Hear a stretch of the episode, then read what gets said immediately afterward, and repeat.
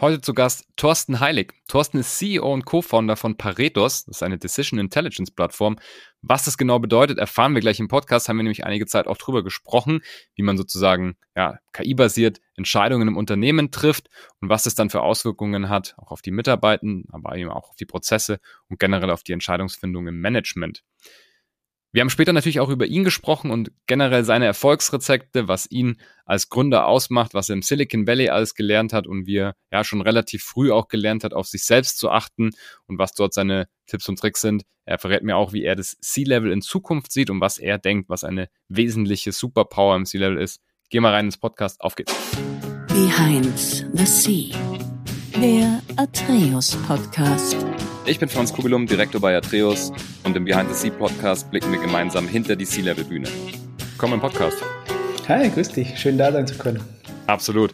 Du bist Co-Founder und CEO bei Paretos und wir sprechen heute einerseits über KI und über Entscheidungsfindung mit KI, aber andererseits auch über dich als Person, als Gründer, wie du das Ganze managst und wie du auch vor allem dich selber managst. Das ist auch immer sehr spannend. Stell dich doch mal selber vor und sag kurz was zum, ja, zur Company. Okay, ja, cool. Ich bin sehr gespannt. Spannende Themen. ähm, ja, ich bin Thorsten. Ähm, äh, wie du gesagt hast, wir haben vor circa drei Jahren Paritos gegründet, ähm, ein KI-Startup für Entscheidungsfindung, Decision Intelligence äh, mhm. heißt die Kategorie. Also wie können wir menschliche Expertise in Unternehmen äh, und moderne Technologien zusammenbringen, äh, um dann äh, ja bessere Vorhersagen, optimiertere Entscheidungen treffen zu können. Und damit meinen wir vor allem wiederkehrende Entscheidungen. Das läuft oft unter Planning oder Operations so, wenn man jetzt mhm. im Unternehmen guckt. Also äh, ne, wenn wir Beispiele, wenn wir besser wissen, wie viele Pakete müssen wir wann wo rausschicken, welche Produkte müssen wir wann wo auf Lager haben, weil dann großer Demand kommt. Mhm. Äh, all das ähm, findet täglich im Unternehmen statt. Es werden super viele Entscheidungen tagtäglich getroffen und mhm. ja, ist ja jetzt ist ja ein Management-Podcast, so äh, ja. kann man sich ja jeder mal so fragen, wie die, wie die Entscheidungen so zustande kommen. Da habe ich eben in meinem Leben auch ja. viele verschiedene Sachen gesehen. Und da gibt es heute natürlich ganz gute Methoden, das äh, datengestützt zu optimieren. Aber, und das ist das Schöne an Decision Intelligence, finde ich, da muss eben Mensch und Maschine zusammenspielen. Das ist so unsere große Überzeugung. Okay. Klingt, äh, klingt sehr interessant. Jetzt, äh, ich habe ein paar Rückfragen. Genau, also du sagst schon, äh, es hören ja viele auch Manager und Managerinnen zu, die tagtäglich wahrscheinlich, das, hat, das ist deine Anspielung, viel auch Bauch, Bauchgefühlentscheidungen treffen, die meistens ja wahrscheinlich auch richtig sind, aber mhm. halt oftmals auch nicht und dann kann es verheerend sein. Jetzt eine Frage, vielleicht so ein bisschen die Abgrenzung zu Business Intelligence, ähm, weil das mhm. ist ja auch so, ne, so Dashboards und so, das kennen die meisten Leute schon. Was wäre denn Decision Intelligence und, und wie kann ich mir das vorstellen, so als Benutzer? Mhm. Äh, vielleicht eine Spitzfindigkeit. Ähm, du hast gesagt, so, die richtig sind. Wir, ich bin fest der Überzeugung, es gibt sehr wenig richtig und falsche Entscheidungen, sondern wir unterscheiden okay. eher in gut und schlecht. Äh, das okay. ist auch so ein bisschen jetzt die Herleitung, ne, in dem, weil ja. es ist ja, also hinterher ist immer super einfach zu sagen, war das jetzt irgendwie, ist jetzt gut gelaufen, nicht so gut gelaufen, hätte man doch mal anders entscheiden können. Mhm. Ähm, und wenn wir jetzt auf BI gucken, ähm, dann ist das immer eine entweder Status quo oder ein Rückspiegelblick. Äh, ja, und was wir eben sagen, ist heutzutage, du hast eine sehr hohe Komplexität, du hast eine sehr hohe Dynamik.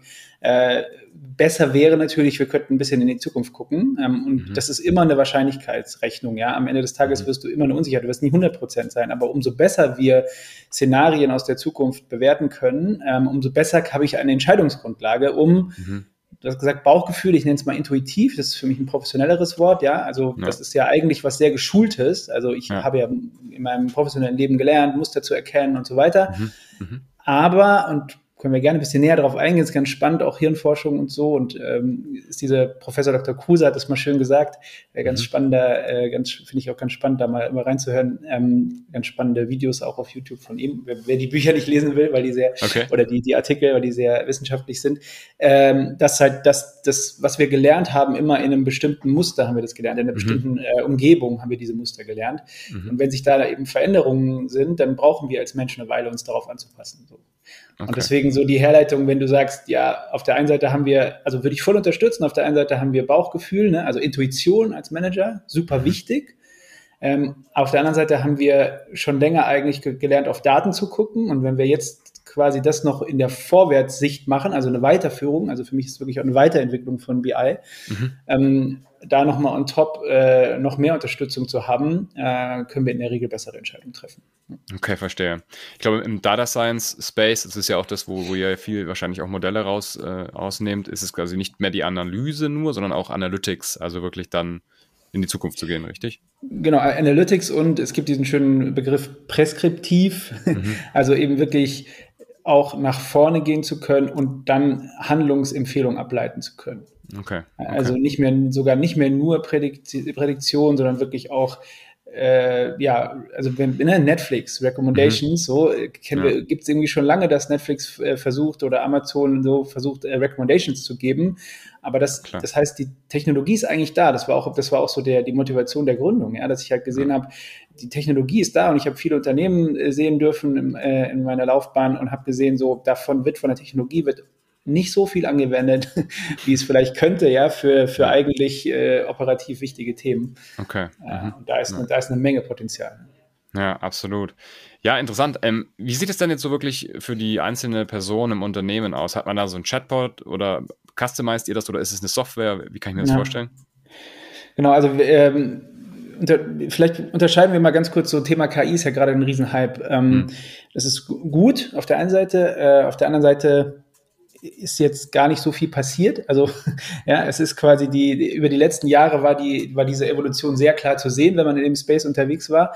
Äh, und was, was uns gerade sehr wichtig ist, äh, man braucht so die richtige KI für den richtigen Use Case. Ja, und das, ja. was du ansprichst, also gerade diese, dieser Bereich Sprache, mhm. ähm, das ist ein Layer, den man oben drauflegen kann oder nicht. Also auch bei uns kann man oben drauf natürlich äh, theoretisch eine, eine ja, einen sogenannten Conversational Layer, also eine, mhm. ein Layer draufbauen, mit dem man dann über äh, natürliche Sprache mit, dem, mit den Daten sozusagen sprechen kann. Mhm. Aber das ist gar nicht unser Hauptpart. Unser Hauptpart ist ähm, eben aus Business, aus den Business-Daten, also nicht aus mhm. dem Internet quasi, aus der aus so gesamt mit so sogenannten LLMs, mit so großen Language-Modellen, mhm. die wir teilweise auch nutzen, aber in einer anderen Art, sondern wir, wir trainieren wirklich auf den Business-Daten, reichern die an über äh, eben unsere Modelle und äh, zum Beispiel Wetter oder Feiertage, also eben so externe Daten, die gezielt für diese Fragestellung dann dazugenommen werden und relevant sind. Ähm, und der Fokus liegt dann wirklich auf Ergebnis. Das ist ein bisschen ein Unterschied, auf der Qualität des Ergebnisses. Ähm, also und dann kann die Darstellung ruhig nochmal Sprache sein, aber das wäre eine spätere Übersetzung. Ja. Okay. Ähm, das heißt, unser, äh, unsere Plattform sieht tatsächlich so aus, dass du quasi diese Daten einspielst, also in der Regel über eine Schnittstelle oder ähm, äh, an dein ERP-System oder an dein BI-System angedockt oder eben an verschiedene Systeme sehr oft auch ähm, mhm. die Daten zusammengezogen werden. Du kannst deine Use Cases in unserer Plattform dann modellieren. Also wir sagen eben, ja, zum Beispiel, ich will eben wissen, wie viel Artikel muss ich in meinen verschiedenen Warehouses nachbestellen und immer wo auf Lager haben. Mhm. Äh, und dann bekommst du Vorhersagen wirklich auf Artikelebene, ähm, zum, in dem Fall jetzt eben Vorhersagen über den Demand oder eben auch optimierte Auslegung von zum Beispiel äh, ja, Nachbestellungs, äh, also wie viel muss ich nachbestellen. Und das sind dann am Ende Zahlen, die du dann wiederum entweder auf unserer Plattform anschauen kannst oder die du dann per Schnittstelle wieder in mhm. deine Ordersysteme übertragen kannst. Okay. Das heißt, ich habe wahrscheinlich immer so eine Fragestellung oder so einen Anfangs-Use-Case, mit dem ich starte. Da muss ich mal gucken, was für Daten brauche ich dafür, was für ein Datenmodell brauche ich dafür. Und dann wird sozusagen von euch dieser Use-Case gebaut. Es ist jetzt nicht so, dass ihr eine Software habt und die wird dann immer im Unternehmen sozusagen so ausgerollt und, und damit äh, genau. Doch, also so, es ist okay. trotzdem eine SaaS-Software. Das ist mhm. das Spannende daran. Also das war der, am Anfang auch so ein bisschen der ich sag mal, der Moment, wo viele sagen, das geht nicht, ja, haben wir jetzt, haben wir geschafft. Ja. Ähm, was, glaube ich, wichtig ist als Startup, wäre, dass du dir auch so ein Problem nimmst, was es halt noch nicht so ja. gelöst gibt.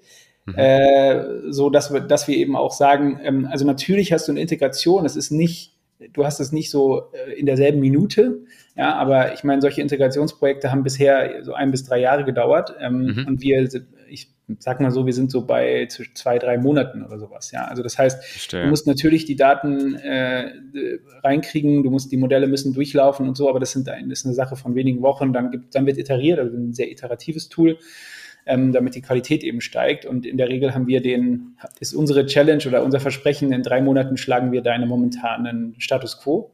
Oh, wow. ähm, das ist ein sehr schnelle Time to Value. Wir reden da in der Regel über mehrere Millionen Potenziale, die du da heben mhm. kannst, ja, weil du halt ähm, kannst dir ja vorstellen, wenn du immer ein bisschen besser bist und immer ein bisschen weniger out of stock oder immer ein bisschen effizienter im Stock oder immer ein bisschen besser weißt, wie viele Pakete morgen als Paketzusteller zum Beispiel jetzt in deinen verschiedenen Depots aufschlagen oder als Logistikdienstleister oder so, dann summiert sich das über das Jahr natürlich extrem auf. Ähm, cool. Ja. Deswegen ist es eine SaaS-Software, die dann individuell auf deinen Use Case, aber das andere hat gestimmt, also du, mhm. du legst sozusagen deinen Use Case dann an, mhm. nur über die, über die Datenmodelle und KI-Modelle mhm. musst du dir dann okay. eben gar keine Sorgen machen. Okay, cool. Ja, hey, dann haben wir heute einen waschechten äh, KI-CEO sozusagen da. hast schon drüber gesprochen, mega Hype-Thema gerade. Ähm, ist einerseits gut, wie, wie, du schon gesagt hast, andererseits nicht so gut. Ich habe gelesen, äh, ihr seid bewusst in, in, in, in Heidelberg, also nicht irgendwo ins, ja. Silicon Valley gewandert. Ja. Magst du da kurz was zu sagen? Ja, gerne. Ähm, also vielleicht erst, wir haben, ähm, ich habe vorher, äh, ich war vorher bei einem, bei einem Corporate Startup, bei Google, mhm. ähm, mit, mit Daimler äh, aufgebaut oder für, für Daimler, dann später Daimler BMW. Mhm. Ähm, super spannend, komm, davor hatte ich äh, so eigene Startups und habe auch ähm, Beratung gemacht und so und habe also irgendwie vieles gesehen, durfte dann in meiner Movie-Zeit auch, äh, war dann vor allem Berlin angesagt. Am Ende habe dann in, in Berlin eben äh, gearbeitet, habe auch das Silicon Valley sehen dürfen und so, also irgendwie ganz spannende Einblicke gekriegt habe dann äh, Fabian, meinen Co-Founder, kennengelernt und dann hat sich das so ein bisschen eben, äh, ist es so herangereift, ja, dass mhm. wir dann, dass wir gründen, wie das so ist in so einer Vorgründungsphase. Und ähm, haben dann in München, er hat damals in München gewohnt und fanden wir ein ganz gutes Pflaster, haben da erst gegründet und haben dann aber irgendwie gesehen, also wir hatten beide äh, ja so ein bisschen Heritage in Heidelberg, also er kommt äh, aus Heidelberg und ich habe da studiert, ein bisschen mhm. Zufall, also absoluter Zufall, dass wir da so eine Gemeinsamkeit hatten mhm. und haben dadurch eben gemerkt, ähm, dass in Heidelberg da einiges passiert. Ähm, haben uns das dann angeguckt und haben dann entschieden, ähm, ja, mit einem guten Mix aus Lebensqualität, extrem hoher Lebensqualität, ähm, was sich auch gerade so in den Corona-Jahren extrem gezeigt hat, ne? ähm, super Nähe zu, zu, zur Natur, aber trotzdem gute Infrastruktur, sehr gut gelegen. Es ist ja nicht nur Heidelberg, für mich ist es die, die ganze Region, hat 2,4 Millionen Einwohner, ähm, super große Player, ja, von SAP, BASF äh, mhm. bis hin zu vielen Mittelständlern. Ähm, also eigentlich irgendwie eine strukturstarke Region, die, und jetzt habe ich hier studiert und darf das, glaube ich, sagen, ja, die halt sehr wenig daraus macht. Also es gibt ein paar Biotech, ja, und es gibt so ein paar Ansätze, es gibt äh, irgendwie GetSafe, es gibt Volocopter, so ein paar Startups, die hier irgendwie dann ein bisschen größer werden. Ähm, und jetzt aber dann, äh, Aleph Alpha ist ja in Heidelberg, wir sind hier, zwei, drei andere auch. Ich finde, da wächst wirklich was. Und das haben wir gesehen und fanden wir total spannend, da Teil davon zu sein. Ähm, und du, du merkst natürlich, die, dieser, in diesen Early-Stage-Jahren ist es ganz spannend, irgendwie, wenn sowas, wenn du da, da bist, wo es sich quasi, wo es passiert, so, oder wo es gerade anfängt zu passieren, kannst du sehr viel mit, mitshapen noch. Das, das macht uns Spaß. Und ansonsten sind wir aber remote first. Das heißt, also wir ähm, haben Mitarbeiter in ganz Europa. Dafür ist Heidelberg auch super gelegen. Ähm, Nähe zu Frankfurt für die, die wirklich von weiter weg kommen. Ansonsten auch, was Deutschland angeht, recht relativ zentral äh, gut zu erreichen. Ähm, und haben dann äh, eine ganz gute Mischung, dass die Leute dann hier sind äh, und dann ansonsten halt dann auch über Europa verteilt. Cool. Ja, ich finde es ja super, wenn, wenn die Leute dann äh, klar auch mal auch in Deutschland bleiben, logischerweise. Ich meine, es ist halt schön, wenn, wenn viele Sachen von hier kommen und dann natürlich auch irgendwie die Absolut, Wertschöpfung hier ja. bleibt. Das ist klasse. Ja, ja sehr cool. Ja. Vielleicht ein netter Satz dazu. Ich finde, also ersten oder zwei. Der erste ist, diese Vielfalt hat uns ja auch ausgemacht in Deutschland. Mhm. Ne? Also dieses, ähm, wir sind eben nicht äh, so, so eine ja, Berlin zentriert gewesen vorher. wenn man jetzt auf den Mittelstand schaut und auf die Industrien, war das sehr verteilt. Und ich finde, in der Innovation war es lange Berlin-Berlin und jetzt äh, mit München ja noch eine starke zweite Stadt, Hamburg ein bisschen. Aber gerade so Frankfurt, rhein und so, das war eben irgendwie lange dann auch, obwohl sehr strukturstark, irgendwie lange zurück. Und das zweite ist Lebensqualität. Ne? Ich finde, ich habe mal, habe da auch mal öfter schon drüber gesprochen, im Silicon Valley fand ich erschreckend, dass ich keine Familien gesehen habe. Also ich, und das ist, also ich verstehe das, ich, ich mag auch Fokus und, und, ne, und, und alles, aber ich glaube, das haben wir irgendwie hoffentlich als Menschheit gelernt, dass da äh, ein bisschen mehr zusammengehört. Mhm. Ähm, und auch die, was Diversität angeht und äh, also ne, dass die Leute dann, ich habe mit den Uber-Fahrern da gesprochen, so die fahren irgendwie halt wirklich fünf Stunden, um da dann drei Tage zu arbeiten, im Auto zu schlafen und wieder zurück und so. Und ich fand, das war, für mich war es also eine super spannende Erfahrung und ganz viele ganz tolle Sachen, ja, wo wir uns mhm. was abgucken müssen. Also auf jeden Fall, können wir auch gerne ja. drüber sprechen. Ja. Aber ein paar Dinge fand ich nicht, für mich nicht lebenswert. So, mhm. äh, also, weißt du, was ich meine? Nicht dort lebens, also so Absolut, das, ja, das ja. Modell irgendwie das. für mich. Ja. Ja. ja, da bin ich mal gespannt. Äh, Silicon Valley ist ein gutes Stichwort. Es gibt ja viele Gründer, Gründerinnen, die dort herkommen, die so einen sehr eigenen Lifestyle pflegen, wie du schon gesagt hast. Also Fokus, ne? man, man arbeitet dann ja. sehr, sehr viel, baut seine Company auf, verkauft sie dann und äh, ist dann so, erlebt dann so als Millionär oder sogar Milliardär sozusagen ja. den Lifestyle. Ist, glaube ich, so der, so der Traum von, von vielen Leuten. Ist auch ein guter Traum, finde ich. Ähm, wie siehst du so dieses ganze, die Kultur auch, die dort entstanden ja. ist, die jetzt vielleicht so ein bisschen zurückgeht? Wie, wie, wie bist du selber so, was, was Arbeitszeiten angeht? Kann man ein bisschen drüber sprechen. ja. ja. Also vielleicht erstmal zur ersten Frage. Ich finde, ich finde, dass wir uns ich mag es sehr, in Amerika zu sein und ich finde, dass wir uns sehr viel äh, abgucken können, was gerade diese, diese Art der Kultur auch angeht. Mhm. Ähm, deswegen, äh, um fair zu bleiben, wie du richtig sagst, zum Beispiel nämlich äh, das gegenseitig Challengen äh, und mhm. dieses wirkliche harte Aneinanderreiben. Also das, was ja so ein bisschen hier auch meiner Meinung nach oft jetzt so diskutiert wird als, als toxisch, ja, so, also auch was, was so irgendwie ja die Gesellschaft angeht und das ist da auf eine spielerische Art und Weise irgendwie ja von Anfang an drin, auch über den Sport und, die, die ganzen Challenges so von Anfang an. Das finde ich sehr, sehr gut, wenn es in einem, wenn es auf so einer ja, Thema psychologische Sicherheit und so, ne? Also wenn es auf einem gemeinsamen Wertesystem fußt, so, das ist, das ist der Pferdefuß, können wir dann gleich, wenn wir über mich und auch wie wir die Company bauen sprechen, gerne drüber sprechen. Ja. Ähm, und das finde ich super spannend, das habe ich da auch hart erlebt ein kleines Beispiel. Haben, ich meine, wir waren, ich war CEO bei, bei Movil und das mhm. ist irgendwie, war in Deutschland so recht bekannt, ja, und du warst irgendwie oft, wenn du dann irgendwo als Speaker warst, warst du dann irgendwie auf den großen Bühnen und warst dann irgendwie später und dann wurdest du, dann hast du eine Vorbereitung gehabt und dann wurdest du da so hingestellt und es geht ja vielen Managern so, ne? Du wirst da so hingestellt und du wirst quasi redest und es wird, viele werden dann nicken und es wird vielleicht mal einen kleinen Diskurs geben, aber so richtig, ja. also man streitet sich ja auch nicht auf Bühnen oder so. Nee, und dann war ich im Silicon Valley auf einem Meetup mein erstes Meetup im Valley äh, und hab, hat der erst, das war so wirklich für Pizza und Bier so, äh, trotzdem mhm. hochkarätigst besetzt, ja. ja. Ähm, ich glaube irgendwo im, im, Adobe Tower oder so. Und dann ähm, hat mich einer gefragt, und ich kannte so bei, ne, so neben der Pizza quasi, ja. hat mich dann gefragt, was ich so mache. Und dann habe ich erzählt und hatte, ja, habe ich nicht gehört, okay, Movil. Dann habe ich das erzählt, was Movil macht, so, ne, digitale Mobilitätsplattform, verbindet ja. verschiedene. Und dann sagt er, ja, ich denke, das wird Google in ein paar Jahren machen. Google Maps hat es, glaube ich, fast schon. Äh, dreht sich um und geht Pizza holen. ja, ja. ja klar, sehr direkt.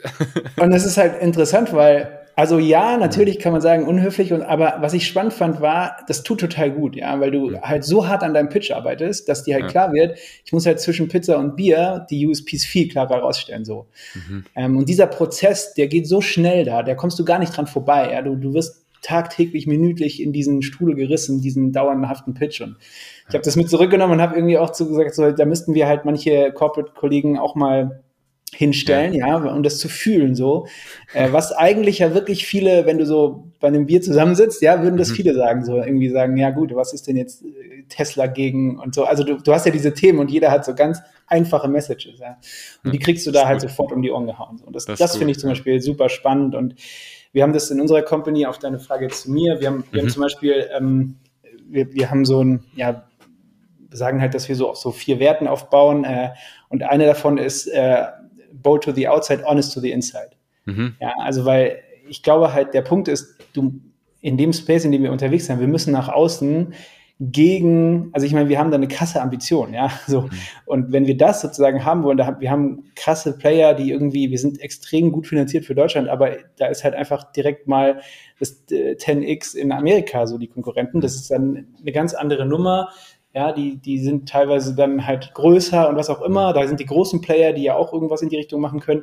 Also du musst da irgendwie diese, diese, die Bescheidenheit und diese Ehrlichkeit nach innen, ja, die wir so unbedingt brauchen, und das ist die andere Seite der Medaille, die kannst du nach außen, musst du eine gute Positionierung und auch bold sein, so. Nicht lügen, so, das ist nicht der Punkt, sondern, und nach innen aber, und das ist die, die Balance, extrem offen zueinander zu sein und halt wirklich, ja, es ist so, es geht ja nicht um Fehler, stört mich so ein bisschen in dieser Debatte, es geht ja nicht um Fehler machen, sondern um Lernen, ja, so, also, man sagt ja diese Fehlerkultur, aber für mich ist es eine Lernkultur. Also wirklich dieses dauerhafte an sich reiben und jeder soll aufstehen können und sagen können, hey, warte, da fällt mir was auf.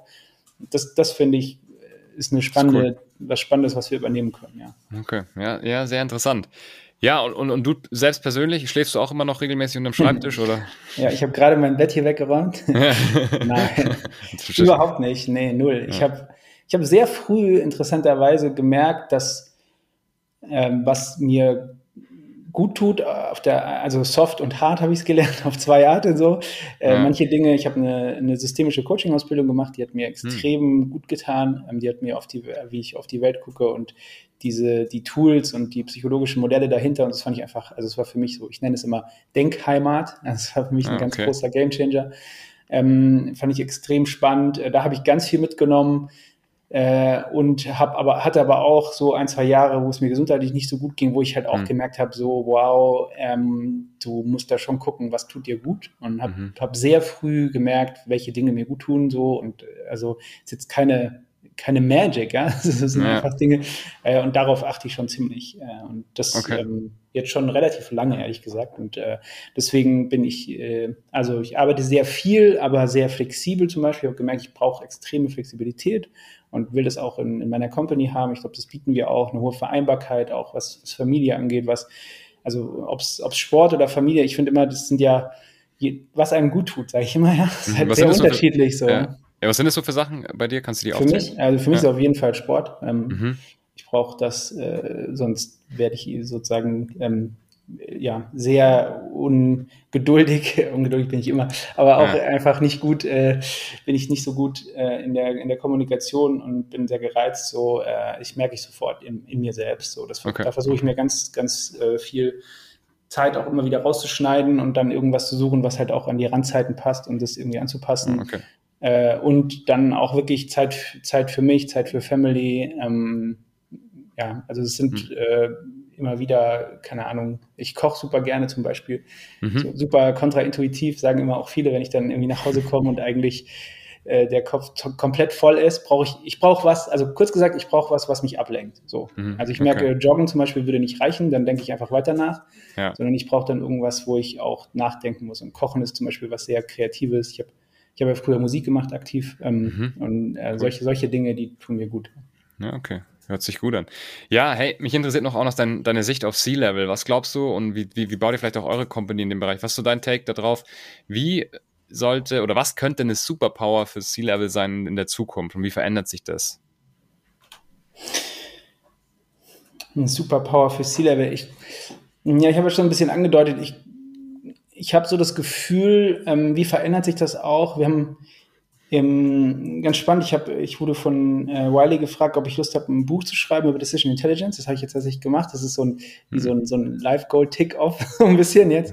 Cool, Erscheint jetzt ja. bald. Und da haben wir so ein, ähm, da haben wir so ein 4A-Modell, haben wir das genannt, so 4 Rs. Äh, und das so fasst so ein bisschen zu, so die Sichtweise, glaube ich, auch zusammen. Also es geht viel um Decision mhm. Intelligence, aber spannenderweise für mich hat, hat eben diese, das ist nicht nur eine technologische Komponente, ja, das ist so, der ist auch so ein bisschen die Idee von dem Buch. So, wenn du halt jetzt gerade, egal ob es jetzt unser Tool oder, also insgesamt, wenn du zum Beispiel eben KI-gestützte Entscheidungen in Unternehmen eben, eben mehr einführst und so weiter, ist es eine richtige Transformation. Äh, und ich meine, da haben wir meiner Meinung nach schon sehr lange Erfahrung auch mit Transformationen und die sind jetzt vielleicht teilweise holistischer, die sind vielleicht dynamischer, iterativer, die sind äh, komplexer, also da gibt es ganz viele Dinge. Ich glaube, wir müssen diese Komplexität zulassen. So. Das ist, der, ist so meine Verstehe. erste Message, würde ich sagen, ja, dass, dass wir oft versuchen zu simplifizieren, ähm, auch gerade aus dem Management raus. Und, das, äh, und, und an welchen Stellen ist sozusagen das, das Richt oder das Gut, jetzt habe ich fast selber richtig gesagt, äh, ist es sozusagen auch gut, äh, Komplexität zuzulassen und wo ist es aber auch wichtig, äh, vielleicht schnell zu sein und dieses mhm und das ist so, das erste R ist Rhythm für mich, ja, also mhm. der Rhythmus, dass du halt eine Organisation in so einem Rhythmus hast, wo du viele der, der iterativeren Elemente geben das vor, ja, wenn du, wenn du zum Beispiel über so Sprints arbeitest oder so, also da kommt das so ein bisschen, finde ich, her, was auch immer du da für ein Framework nutzt, aber dass, dass du sozusagen verstehst, wir müssen die Organisation in so einen Heartbeat irgendwie kriegen, weil oft hast du gleichzeitig Innovation und Maintenance oder so, ja, du hast, also du hast oft verschiedene Rhythmen auch noch ineinander und das ist für mhm. mich so eine große Managementaufgabe. Okay, ähm, verstehe. Genau, und die anderen sind Rigor, äh, Reflection und äh, Recovery. Mhm. Aber, und Rigor ja, ist halt, ja. Rigor ist genau das dann auch wirklich durchzuziehen. Weil ich sehe oft, dass du, ich habe auch halt mehrere Transformationen gesehen, ja, und sehe halt oft, dass die Ansätze da waren und dann kommt so das erste, der erste Pushback und dann fällst du oft wieder ins alte System. Mhm. Ja, und diese, dieses, äh, ja, sticking to the rhythm, also wirklich dabei zu bleiben und auch sowas wie Disagree and Commit oder gibt es verschiedene Konzepte, wo man sagt, so, das ist wieder für mich Managementaufgabe, das vorzuleben äh, mhm. und auch vorzugeben. Ja, auch zu sagen, okay, es gibt mhm. so auf der einen Seite haben wir diese Frameworks, wir haben diesen Rhythm, das zu spüren, ist auch gar nicht einfach. Ne? Also ich, ich will da nicht wie so ein Oberlehrer, sondern es war mir nur wichtig, das mal zu versuchen zu systematisieren. Ja, es ist mehr so, ich finde es auch super schwierig, diesen Rhythmus vorzugeben und dann auch an den richtigen Stellen eben dazu zu stehen und dann an den richtigen Stellen äh, sich anzupassen oder wo wird länger diskutiert. Also es gibt auch, finde ich, Entscheidungen, die sehen total klein aus, aber du hast so ein, so ein Management-Feeling, dass du halt sagst, so, hey, wir, da müssen wir jetzt wirklich, da können, schießen wir uns jetzt einen Tag ein und können darüber diskutieren, weil das ist irgendwie elementar und viele andere Dinge, ich, nenne es oft so Agile Overshoot, ja, mit so Companies, wo dann halt so eine ewige Diskussion um die kleinsten Dinge passieren. So, es geht ja. nicht darum, dass jeder bei jedem mitreden muss. Das ist nicht der Sinn der Sache so. Und, und diese, dieses Spiel zu orchestrieren, das ist für mich so eine ganz, ja, ist für mich eigentlich die Top-Management-Aufgabe äh, ähm, in, in, momentan und, und viel mehr, glaube ich, auch noch in zukünftigen Organisationen. Sehr cool, ja. Gefällt mir gut mit dem Rhythmus der Organisation. Das ist interessant. Ein guter Podcast-Titel auch. Äh, ja, hey, sehr, sehr cool. Letzte Frage. Was wolltest du mal werden, als du ein Kind warst? Ich habe ein furchtbar schlechtes Gedächtnis. äh, richtig krass. Also ich weiß nicht, wann deine erste Erinnerung ist, äh, mit wie viel, aber ich bin wirklich, also was die Leute da von ihren Kindergeburtstagen erzählen, ich habe absolut keine Ahnung. Was ich kenne nur so diffuse Geschichten irgendwie dass ich angeblich am Kindergarten stand und gesagt habe, äh, ich will Baggerfahrer werden. Und dann haben meine Eltern mich gefragt, warum. Dann habe ich gemeint, weil die, weil die morgens schon Bier trinken. Ja, macht Sinn. Anscheinend macht haben die das da beim Kindergarten. andere Zeiten waren andere Zeiten. Ich weiß ja. es nicht, nee, keine nee, Ahnung. Aber ist cool, ja. Ja, ich meine, du kannst jetzt auch Bier trinken. ja, es ist gar nicht so meins tatsächlich. Ich, es, also bin in vielerlei Hinsicht anscheinend falsch abgewogen. Ja. Ich wollte lange, also ich habe lange aktiv Musik gemacht tatsächlich und hm, auch cool. sehr ähm, relativ äh, erfolgreich auch. Ähm, also da, da gab es schon, das ist aber später, ne, es ist nicht so als Kind-Kind, sondern dann halt so ähm, äh, Ende, ja, Anfang 20, würde ich sagen, äh, oder zwischen so äh, 17 und 20 war das dann schon irgendwie Mega. klar, dass das so ein Ziel war. Ähm, sehr mhm. diffuser Traum auch und wurde dann aber relativ ähm, greifbar und habe mich dann aber irgendwann aktiv dagegen entschieden. Aber mhm. das war sehr lange schon ein ganz großer Teil in meinem Leben. Spannend, sehr cool. Hey, Thorsten, vielen Dank, dass du da warst. Das hat mega Spaß gemacht. Ich fand äh, die, die, die Sachen, die wir besprochen haben, echt interessant und eure Company ist super spannend. Deswegen linken wir das alles mal unten in den Show Notes. Super gerne. Dir ja. und dahin. Danke, ja, dass du da warst. freue mich drauf. Freue mich auch auf Feedback. Also, ja. der Podcast lebt ja auch davon. Ja, herzlichen Dank dir. Absolut, wir machen es so. Ich, jeder, der natürlich mit dir in Austausch treten möchte, der kann dann einfach mal unten in den Links gucken, wo wo es hingeht, oder er macht einfach eine kurze Anfrage bei mir, dann lege ich auch ein Intro, wenn es seriös ist. Und ähm, super gerne. ja, genau. Ähm, ja, vielen lieben Dank dir und bis zum nächsten Mal. Ja, super gerne. Mach's gut. Klasse. Wer jetzt noch dabei ist, unbedingt eine Bewertung dalassen für den Podcast. Die meisten hören auf Apple und auf Spotify. Da könnt ihr das recht einfach machen. Und wenn ihr den Podcast abonniert, dann kriegt ihr so Episoden wie jetzt mit dem Thorsten und auch alle anderen natürlich regelmäßig in den Feed. Müsst euch also nicht entscheiden, welche Managerin, welchen Manager, Gründer oder Gründerin ihr als nächstes hört. Kommt dann regelmäßig wöchentlich neue Episoden.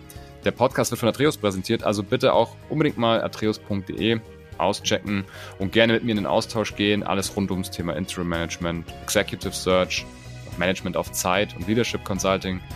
Können wir gerne drüber sprechen, wie das bei euch im Unternehmen aussieht und ob es ein geeignetes Vehikel ist. Bis dann. Thorsten, ciao, ciao. Ciao.